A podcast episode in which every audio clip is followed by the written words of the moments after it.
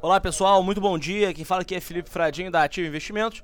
Vamos começar agora mais um call matinal. No Brasil, logo pela manhã, o Banco Central e o Tesouro atuarão com quatro operações coordenadas.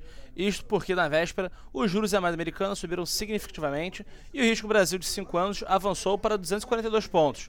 O intuito das operações é diminuir a volatilidade dos diversos ativos, tendo em vista a elevada incerteza acerca da economia interna, do déficit fiscal e das eleições que estão por vir. Hoje teremos também a divulgação do IGPDI de maio, que pode aumentar a possibilidade de alta na Selic ainda neste mês. No radar, teremos a primeira reunião do Conselho de Administração da Petrobras, com participação de Ivan Monteiro. Uma das pautas será o prazo para reajuste dos combustíveis. As principais bolsas globais mostram pouca força nesta manhã e meia expectativa pela reunião do G7 no fim de semana. Um fator relevante para a leve alta dos mercados é o otimismo em relação às negociações comerciais entre Estados Unidos e China.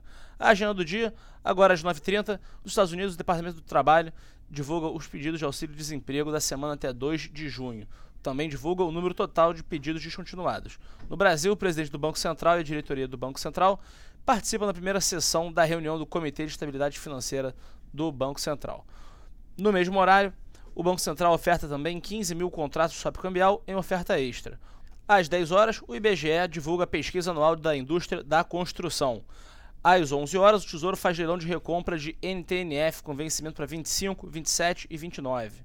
Às 4 horas, nos Estados Unidos, o Fed divulga o crédito ao consumidor. E por último, às 8 horas, nos Estados Unidos, o presidente Donald Trump recebe o primeiro-ministro do Japão na Casa Branca. Desejo a todos um excelente dia, um ótimo pregão e convido você a acessar a Sala Vivo da Ativa pelo nosso site www.ativainvestimentos.com.br com as principais recomendações de day trade e swing trade. Forte abraço!